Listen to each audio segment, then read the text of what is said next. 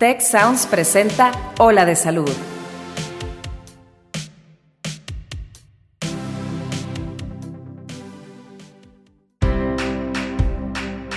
Esto es Ola de Salud.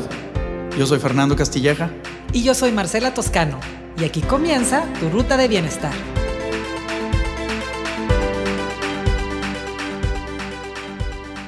Hola amigos, bienvenidos a Hola de Salud. Yo soy la doctora Marcela Toscano. El día de hoy los voy a acompañar en este recorrido de temas que hemos estado teniendo de forma especial por la situación que estamos viviendo del COVID. Y el tema que vamos a abordar hoy es un tema bien importante eh, con todo lo que hemos pasado y lo que viene. De repente yo pensaba, oye, pues la parte bonita era cuando estábamos cuando estábamos guardaditos en la casa, todavía con los ahorritos de la vez pasada, de lo que habíamos trabajado, lo que viene, eh, según los analistas, del estrés económico y, y bueno, un montón de cosas más, pues puede afectar nuestro estado de ánimo. Entonces, es por eso que el día de hoy tenemos una invitada bien especial. Ella es la licenciada Carolina Numata, que es especialista en psicología y en psicoterapia. Y el tema que vamos a abordar hoy es depresión en tiempos de COVID. Así que, Caro, bienvenida. Muchas gracias por acompañarnos. Muchas gracias, Marce. Mucho gusto en saludarlos. Gracias por invitarme. Este, y pues sí, creo que estamos tocando un tema súper, súper importante para esta época y no solo por el COVID, sino que en general la depresión es un trastorno de la salud mental que está creciendo a nivel mundial y a nivel estado a grados como preocupantes. Y como que no habíamos tenido la oportunidad de ponerlo en la mesa, ¿verdad? Así es, como que hablamos más como de, la ansiedad, del insomnio y realmente no sabemos bien qué es esto de la depresión, ¿no? y, me gustaría empezar explicándote como que la diferencia de depresión y de tener un estado de ánimo bajo o de sentir cierta tristeza, ¿no? Eh, la primera, la tristeza realmente está más ligado como un evento, estoy triste porque pasó X cosa y realmente dura eh, con un periodo más corto de tiempo y si eres capaz de tener como periodos de humor elevado o de poder estar triste pero disfrutar otras cosas, ¿sí? No hay tanto esta sensación de, de inutilidad o de auto-odio, de baja autoestima, está más enfocado a un evento. Mm. Por otro lado, ¿sí? La depresión es algo mucho más genérico. Haz de cuenta que como que te va comiendo, ¿sí? Te va acabando las ganas de disfrutar, es tristeza profunda, pérdida del interés en absolutamente todas las áreas que incluso antes te interesaban o que tú piensas que por lógica te debería de dar emoción, pierdes el interés absolutamente. Y hay muchos criterios, que hay un manual que se utiliza, ¿no? Para medir estos criterios. Eh, que son los, estos dos que te dije, sumado con baja autoestima, con eh, disminución en las funciones psíquicas como atención, concentración, hay insomnio, hay fatiga extrema, hay sentimientos de culpa, de inutilidad, pensamientos recurrentes de muerte o ideación suicida. Y es cuando la depresión cobra su, su mayor importancia y tenemos que buscar ayuda. O sea, que ayuda en la confusión que que el lenguaje que utilizamos, pues lo, agarramos como si fuera cualquier palabra, de que, ay, estoy bien deprimida porque no pasé el examen. Y, bueno, salud, y no sé, te echas una broma. Como que realmente el lenguaje no nos ha ayudado a poder diferenciar los términos y a poderle poner la atención. Sí, Marce, mira, yo creo que hay dos cosas que no han ayudado a que le pongamos la atención a la depresión. La primera, esto, ¿no? Que lo confundimos con estoy triste y muchas veces eh, la respuesta es échale ganas, ¿no? Y la depresión va mucho más allá de echarle ganas, ¿sí? Si bien hay cosas que podemos hacer para prevenirla o para mejorar en nuestro estado de ánimo cuando hay un trastorno depresivo, es como si le dices a un diabético, échale ganas, o sea, tiene que ir a un tratamiento. Aquí es lo mismo con la depresión. Esa es la primera. Y la segunda es el estigma de si busco ayuda estoy loco, ¿no? O sea, en trastornos mentales eso es súper marcado y la depresión nos escapa. Entonces, son esas dos cosas, que lo podemos desestimar y que a la vez no queremos sentirnos locos por buscar ayuda. Oye, Caro, y otra cosa que, puede ser confusa para mí y tal vez para los que nos escuchan, es que a veces no hay una causa que para los demás eh, sea como, entre comillas, justificable. Que dices, oye, pues no, no, no le ha pasado nada, no creo que esté deprimido. Y, y en ocasiones puede ser que no esté sucediendo algo externo que lo motive. Definitivo. Mira, yo creo que en la depresión es que es tan, tan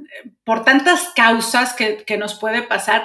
Hay factores genéticos definitivamente y hay factores ambientales y uno influye al otro. Entonces no podemos desestimar esta parte genética o de tendencia a deprimirnos o también lo que a mí me puede parecer súper sencillo, a ti te puede parecer que se te viene el mundo encima. Entonces también es cuestión de percepciones, ¿no? Lo que a ti es fácil, para mí no. Y sí, definitivamente la parte genética, hay una, hay depresión que se llama depresión endógena, que muchas veces puede ser causada por un desequilibrio a nivel bioquímico, a nivel neurotransmisores. Mm, eso está, eso está súper fuerte, porque tal vez hasta para el propio, la propia persona que está sufriendo depresión puede resultarle como, como, o sea, resistirse a darse cuenta que está teniendo un problema que hay que atender porque no encuentra una causa aparente. Yo eso lo, lo escucho mucho, así como que se pelean con su, con su sensación de, depresión, como no, no tengo razón de ser. Déjate, es lo que te decía, no, es nada más el que los demás te digan échale ganas, sino que la propia persona que lo está sufriendo, a lo mejor al principio también se regaña y se dice a sí misma, no tengo razón de estar triste, debería echarle ganas. Y pues biológicamente o bioquímicamente su cerebro no está pudiendo, algo así.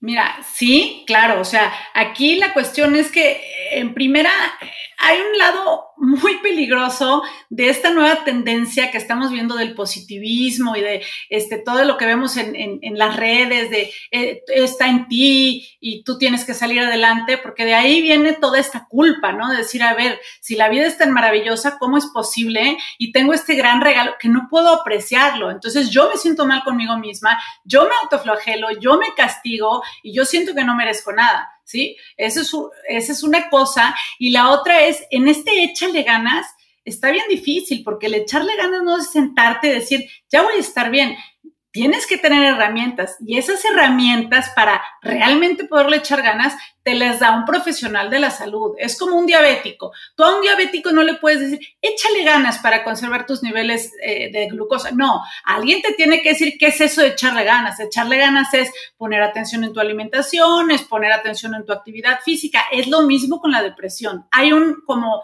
un, un método ¿sí? Que es guiado por profesionales de salud mental para que ese échale ganas se convierta en algo que tú puedas hacer. Claro, sí. Se requiere de un otro en este caso. Sí, sí, y que ahorita qué bueno que mencionas esto de un otro. Una parte importantísima en los trastornos de, bueno, las enfermedades mentales y sobre todo en la depresión es la, lo que llamamos red de apoyo. Y desgraciadamente la gente con depresión tiende a aislarse. Y la depresión es una enfermedad que no nos afecta solo a nosotros, sino también a nuestro entorno familiar. Entonces eh, ya empieza a haber problemas, la gente se desespera con la persona deprimida, eh, no es, eh, digamos, empático, comprensivo, y mientras más te aísles es peor. Entonces, sí tienes que tratar tú, si estás pasando por una depresión o estás detectando que tu tristeza por no afrontarla o por lo que sea se está prolongando, ya estás sospechando que puede estarse convirtiendo en una depresión porque estás como bajoneado la mayor parte del día, estás perdiendo el interés, todo esto que, mencioné al principio, es importantísimo que te acerques a tus seres queridos y expliques lo que está pasando, que, busques comunicación. Sí, porque a lo mejor el propio, la propia persona que lo está sufriendo pues no tiene la claridad para decir necesito ayuda y a lo mejor hasta aleja a, los, a las personas. Alguien viene un amigo a, visitar y no, ¿sabes qué? Déjame solo, me siento mejor aquí sin ti. ¿Cómo le haces caso? O sea, se me hace bien complicado. O sea, le haces caso que te dicen, aquí me quiero quedar, o lo jalas, o lo acompañas. ¿Cómo, cómo sería el acompañamiento ideal?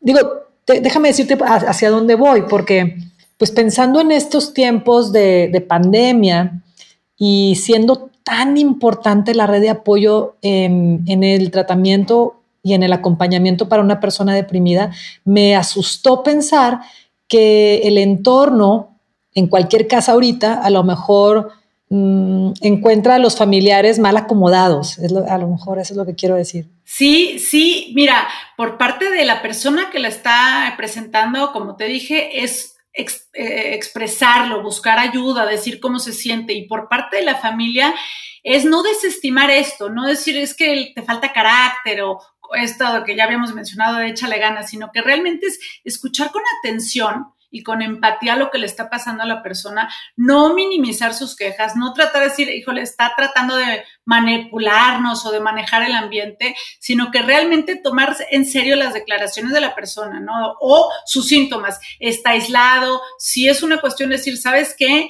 Noto esto en ti y esto puede ir creciendo, busquemos ayuda. O sea, sí es una mezcla entre que el paciente a lo mejor de repente no va a querer, pero si siente la red de apoyo que te digo, es mucho más fácil que acceda y que entienda, porque él tampoco se lo está pasando bien. ¿sí? Entonces, si se le ofrece una mano, una mano empática, que se le tiende la mano, es mucho más fácil que lo haga, que, empiece a, aceptar esta ayuda. Una mano empática, qué, importante. Así es. Que sea respetuosa, no te empujo, no te cargo, te acompaño algo así. Exacto. Sí, sí, entendiendo que la responsabilidad del tratamiento puede estar grandemente en la persona, pero que el ambiente familiar es vital para que la persona pues también pueda ir saliendo adelante, ¿no? Toda esta empatía y este acompañamiento. Oye, Caro, y entonces, como decías, podríamos decir que la depresión es una enfermedad, entre comillas, contagiosa, por lo que decías de que impacta en el ambiente. Fíjate que se podría decir que sí, Marce, hay estudios científicos que, que, han demostrado que tanto la felicidad se contagia, ¿sí? Como la depresión puede traer ciertos eh, otros eh, malestares asociados con la gente que nos rodea, ¿no? Ya sea de depresión o de ansiedad. Hay estudios que se han hecho en padres depresivos como sus hijos pueden tener otros trastornos como de, de conducta oposicionista, de que se metan en conductas de más riesgo.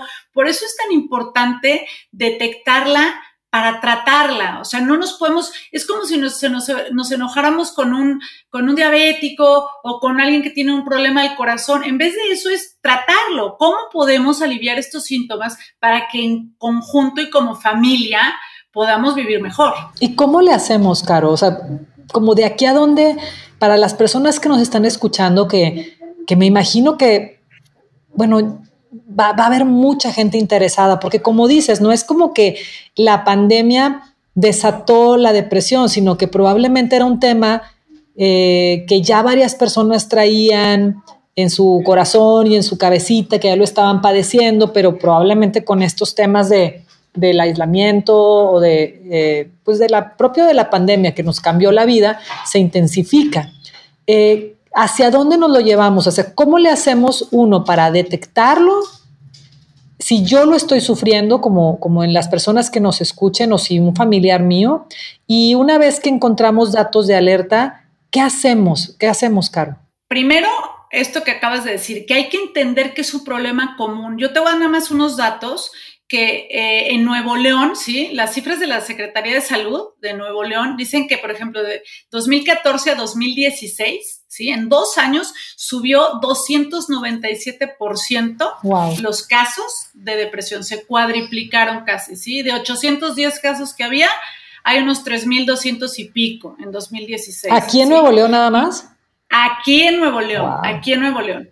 En, a nivel nacional me parece que aumentó el 50% más o menos, pero aquí se cuadriplicó, ¿sí? Entonces tenemos que entender que no es un problema que se, que se vaya a ir solito, ¿sí? Tenemos que buscar ayuda y como dices, lo primero es ver estos signos de alerta que, que te vuelvo a repetir, tristeza profunda, pérdida del interés cuando la mayor parte del tiempo ya no me interesa nada, baja autoestima, sentimientos de culpa, fatiga extrema, no poderte levantar de la cama, dormir en exceso o no dormir, mm. Comer en exceso o no comer nada, ¿sí? Baja concentración, eh, todas las funciones psíquicas como, como disminuidas, pensamientos recurrentes de muerte, de qué hago aquí, de ya no tengo interés, todos estos son síntomas de alerta para decir, tengo que buscar ayuda, porque el problema es que esto, lejos de quitarse, si se agrava, se puede volver un problema grave en el que yo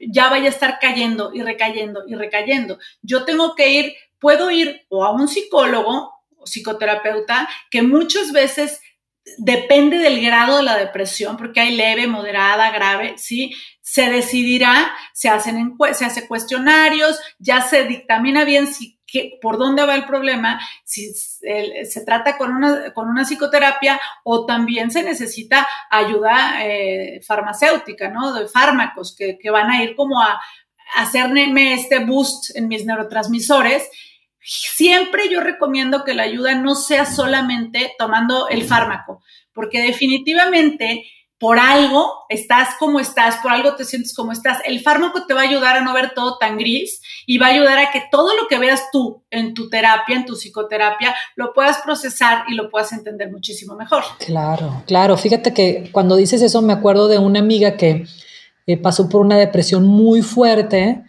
y, dice, cuando empezó a mejorar, ya con, con, una buena, un buen apoyo farmacológico y su terapia, este, dice, mm, creo que cuando empecé a mejorar, necesité aún más la terapia, porque empecé a darme cuenta de lo mal que estaba antes, que como estaba tan deprimida no me daba cuenta. E, ella, por ejemplo, en, su caso ganó peso y había descuidado este, su negocio y había, le habían pasado cosas alrededor, pero cuando estaba tan, tan deprimida no se daba cuenta, simplemente no tenía ganas de, verse siquiera. Y cuando empezó a mejorar, tuvo que lidiar con nuevos problemas. O sea, también se me hace importante hacer notar que la, que la recuperación no es una recuperación lineal y ascendente y limpia, sino que es una recuperación que va pues a tener que obligarnos a revisar en principio pues qué, qué cositas había que arreglar en el pensamiento o en las emociones que estaban pues como coparticipando para eso, además del cambio químico de los neurotransmisores del cerebro, ¿verdad? Claro, y mira, te voy a dar otro, otro dato que se ha visto. Cuando tú estás en un estado de depresión tan profundo, muchas veces no te da, tienes ideación suicida o pensamientos de muerte, pero la energía ni para eso te da. Por eso es tan importante que cuando empiezas a tomar los fármacos y te aumenta un poquito la energía, justo como tu amiga que dice, híjole, qué mal estoy, que tengas de la mano una terapia que te ayude a, entender, a digerir y a manejar todas estas ideas para no actuarlas. claro, como dices, apenas agarras un poquito de energía y no las vayas a usar para algo que te vaya no, sí. Sí, por eso está súper recomendado que vaya de la mano el tratamiento farmacológico con un tratamiento de psicoterapia. No nada más porque ya me dieron la pastillita y me siento mejor o duermo mejor, quiere decir que ya estoy del otro lado. Esto lleva un tiempo. Oye, Caro, y mm, así como nos lo, planteaste, que bueno, me sorprendió mucho y me impactó el, tema del aumento de 200% en solo dos años. Eh, ¿Crees tú que se vaya a incrementar o ya se esté incrementando el tema de la depresión ahora después de la cuarentena o durante la cuarentena? ¿O ahorita estamos más en la parte de ansiedad y luego vendrá depresión? ¿Cómo lo observas tú desde tu área? Mira, la depresión y la ansiedad son como hermanas, ¿sí? Van de la mano. Está, hay una comorbilidad ahí entre depresión, ansiedad, está muy asociado, ¿sí? Entonces, este, pues si bien todavía no se han hecho estudios porque está pasando, no, también la depresión, al igual que la ansiedad, se está presentando porque ha aumentado la violencia familiar, ha aumentado también eh, la falta de empleo, los problemas económicos, todo esto, aparte de ansiedad, conlleva una depresión. Ha aumentado también este, importantemente eh, las adicciones, el consumo de drogas, de alcohol, y esto también nos lleva a que aumente eh, la depresión. Entonces, por eso, precisamente hay una parte como profiláctica o de prevención de la depresión y en general de cualquier trastorno, mira, yo te podría decir que cualquier trastorno mental o físico, ¿no? Que quiere decir mantener, eh, controlar lo que podemos controlar, que es eh, nuestra actividad física, que comemos, que metemos en nuestra cabeza en cuanto a información de ver noticias todo el día, de cosas pesimistas, ¿sí? En la red de apoyo que te estoy diciendo. Eh, son como los cuatro ejes que son bien, bien importantes no descuidar, porque si bien la realidad está enfrente, que es problemas económicos, eh, no puedo salir de mi casa, incertidumbre, la otra realidad que es si duermo mal, si me lleno de noticias negativas, empiezo a entrar en un ciclo negativo, si no me muevo y no camino, aunque sea, si como pésimo, tú sabes que la comida tiene muchísimo que ver con el estado anímico. O sea, si yo como alimentos frescos, eh, preparados de la forma más sana, vegetales de hojas verdes, tiene que ver con producción de neurotransmisores, cosas que me van a ayudar a mí a sentirme mejor. Entonces, lo único que puedo hacer yo ante todo este problema que tengo es concentrarme en lo que es mi responsabilidad, que es cuidarme en todos esos ejes que te estoy diciendo. Eso es una parte profiláctica que nos puede ayudar a no caer en estados depresivos. Me encantó y me, encanta que lo pongas en la mesa de discusión porque si no podríamos sentir como, como va, pues ni modo, ahorita las cosas están muy difíciles y pues a alguien le va a dar depresión o tal vez a mí me dé depresión, pero sí hay mucho que podemos hacer. Entonces, me, gustó mucho cómo nos abres el panorama de, ojo, si ya te está pasando, estas son los, los las eh, highlights, las, los, los signos que hay que perseguir, hay que poner atención en esto, pero pues si no te está pasando todavía y estamos viendo que están incrementándose las, eh, los padecimientos mentales, pues entonces hay mucho que podemos hacer esto que acabas de decir de mucho que podemos hacer me encanta y quiero como recalcarlo porque hay un término en psicología que se llama indefensión aprendida. Y eso quiere decir cuando tú sientes que ya perdiste el control, cuando sientes que no depende de ti, cuando sientes que ya no hay nada que puedas hacer. Son unos experimentos que se hicieron en unos perritos que a unos les daban posibilidad de escapar y a otros no. Y se veía que cuando les abrían la puerta, los que sentían que nunca habían tenido posibilidad de nada, ya ni se paraban, ¿sí? Entonces se llama indefensión aprendida. Si yo esto siento con respecto a la pandemia, a la economía, al COVID, a mi estado de ánimo, empiezo a caer en esta indefensión. Entonces empiezo a perder y a soltar el control de lo que, de lo que yo sí puedo controlar, que son todas estas cosas, en donde dirijo mis pensamientos, hago actividad física, hago respiraciones, hago relajaciones, qué es lo que estoy haciendo con mi alimentación, qué es lo que estoy haciendo con mi calidad de sueño, estoy respetando mis horas de dormir. Todo esto hace nos, regresa como el control de nosotros mismos y eso nos ayuda mucho a no caer en esta indefensión. Belleza, Caro, me encantó, me encantó. Por favor, amigos que nos están escuchando, no caigamos en la indefensión aprendida, que bueno, qué belleza de término y qué manera de explicarlo. Y, me gustaría que nos dejaras así, de verdad, Caro, con este, estos cuatro ejes, así en resumen. Agarren su lápiz, amigos, anótenlos porque como, como bien nos dijo Caro, hay mucho que podemos hacer. Entonces, cerramos con estos cuatro puntos. Eh, recuérdanoslo, Caro, ¿cuáles eran? Sí, es vigilar nuestra calidad de sueño, saber que es súper importante, sí, las horas que dormamos tienen que ver con, con estrés, con nuestro estado anímico, es el sueño, la alimentación, ¿sí? Es bien importante porque la comida también dice mucho de nuestro estado anímico. La actividad física, si bien yo no era antes a lo mejor un deportista de alto rendimiento, por lo menos que yo camine, que haga media hora de actividad física al día, genera endorfinas, tiene mucho que ver con las conexiones de neurotransmisores que yo haga, ¿sí? La oxigenación que yo tenga.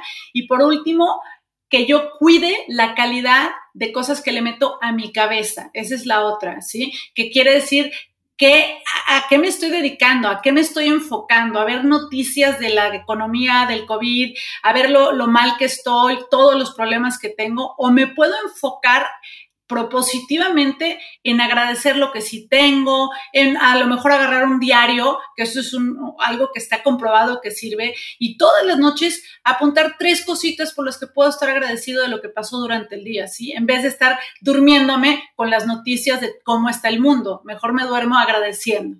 Este tipo de cosas son las que tenemos que cuidar, sueño, alimentación, actividad física y la calidad de cosas que le meto a mi mente. Pues ahí lo tienen amigos. Caro, muchísimas gracias. Bueno, completo este panorama que nos diste y sobre todo que nos quedamos como, como en movimiento, en, en ganas de agarrar lo que sí nos toca y hacer lo que podamos hacer por estar mejor. Muchas gracias por acompañarnos en Ola de Salud, Caro. Gracias, Marce, gracias por invitarme, me dio mucho gusto. Y amigos, no se pierdan nuestro siguiente capítulo. Yo soy la doctora Marcela Toscano y nos escuchamos pronto. Muchas gracias al equipo de Tech Salud, el sistema de salud del Tecnológico de Monterrey y al equipo de Tech Sounds. Productor ejecutivo de Tech Sounds, Miguel Mejía. Asistente de producción, Beatriz Rodríguez. Productores de Ola de Salud, Melissa Hinojosa, Nora Morales y Fernando Zamora. Postproducción, Max Pérez. Te invitamos a escuchar el siguiente episodio de Hola de Salud y el resto de los programas de Tech Sounds en los canales de tu preferencia.